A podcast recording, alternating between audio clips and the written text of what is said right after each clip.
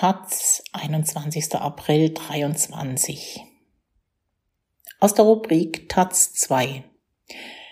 Rassismus macht krank. In der Psychotherapie werden Diskriminierungserfahrungen zu oft vernachlässigt. Therapeutinnen müssen sich fragen, durch welche Brille schaue ich denn selbst? Von Anton Benz. Eine besondere Form der Demenz kursiert in der Psychotherapie, die Gesellschaftsvergessenheit.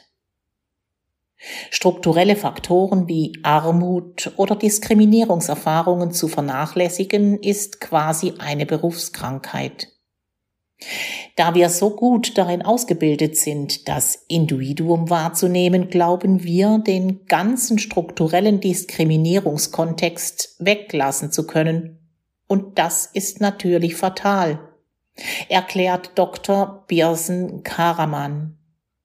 Sie ist selbst Therapeutin in München und bietet als Dozentin Fortbildungen in Rassismus und kultursensibler Psychotherapie für ihre Kolleginnen an.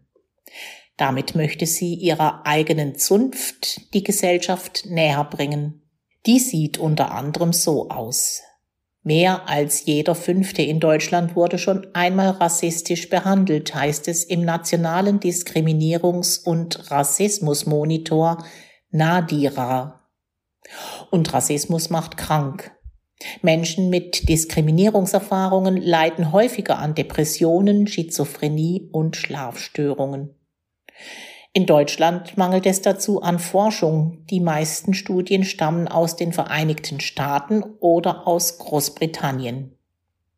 Häufig gibt es keinen konkreten Auslöser, keinen einzelnen Übergriff, der eine Krankheit verursacht. Es ist die ständige Konfrontation mit alltagsrassistischen Bemerkungen und Handlungen, die an den Betroffenen nagt. Und dass sie dauernd davor auf der Hut sein müssen. Dieser kontinuierliche Stress kann traumatisieren. Ursachen und Symptome unterscheiden sich jedoch teilweise von der etablierten Diagnose posttraumatische Belastungsstörung. Fachleute verwenden deshalb den Begriff Racial Trauma. Bis ins Therapiezimmer schafft es dieses Wissen selten. Ich finde es aber wichtig, nicht einzelnen Therapeutinnen Vorwürfe zu machen, sagt Kiana Gafarisat, Kulturwissenschaftlerin und Lehrerin für therapeutischen Tanz. Das Problem sei kein individuelles, sondern ein strukturelles. Denn eine rassismussensible Haltung zu entwickeln, sei kein Teil der therapeutischen Ausbildung. Gafarisat beschäftigt sich an der Pädagogischen Hochschule Freiburg mit den Konsequenzen. Das Thema ihrer Promotion, die Dethematisierung von Rassismus in der Psychotherapie. Alle Betroffenen, mit denen ich gesprochen habe, bereiten sich vor einer Sitzung mental darauf vor, dass ihnen ihre Erfahrung in der Therapie abgesprochen werden könnte, sagt sie. Für die Klientinnen entstehe daraus eine Doppelbelastung, weil im Kopf immer ein Kontrollmechanismus mitlaufe. Sage ich das jetzt oder nicht?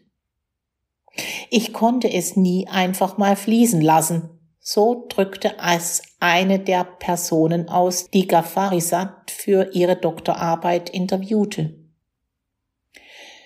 Was können Therapeutinnen dagegen tun? Am Anfang muss eine Auseinandersetzung mit der eigenen Sozialisation stehen, findet die Psychologin Karaman.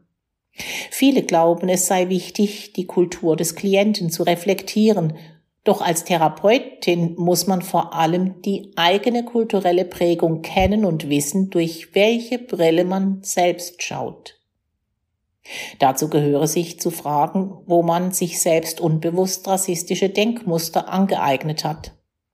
Denn das Unwissen darüber sei häufig der Auslöser für die Relativierung diskriminierenden Verhaltens, die eigene soziale Stellung und Privilegien zu hinterfragen.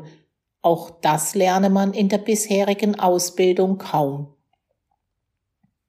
Therapeutinnen sollten ihren Klientinnen auch erklären können, was Rassismus mit der Psyche macht.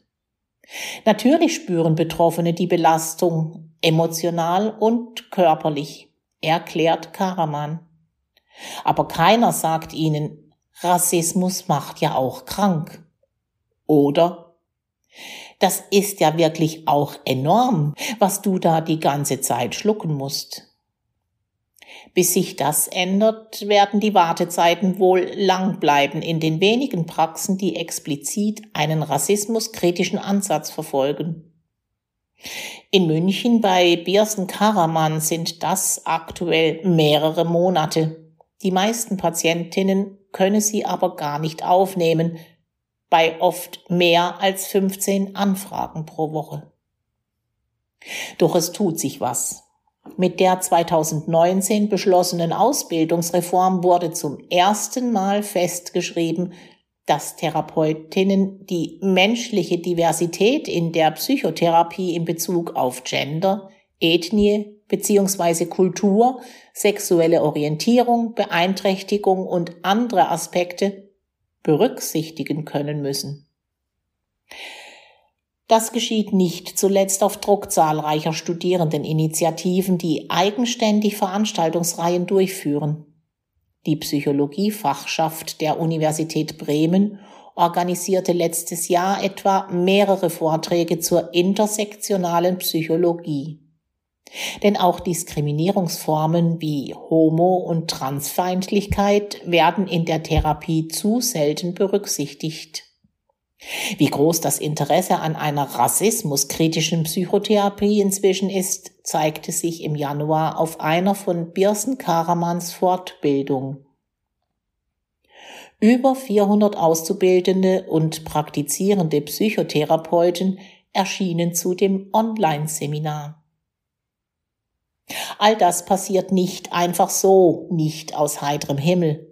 Es ist wichtig auch zu würdigen, wie viel an jahrzehntelanger Arbeit von schwarzen, migrantischen, jüdischen und Therapeutinnen of Color, von Aktivistinnen, Wissenschaftlerinnen da reingeflossen ist, erklärt die Doktorandin Gafarisat.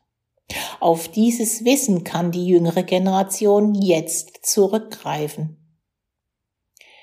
Die afrodeutsche Dichterin und Erziehungswissenschaftlerin Mai Eim war so eine Vorreiterin. Schon Anfang der 1990er Jahre begann sie eine Promotion zum Thema Ethnozentrismus und Rassismus in Therapiebereichen. Zur Fertigstellung kam es nicht.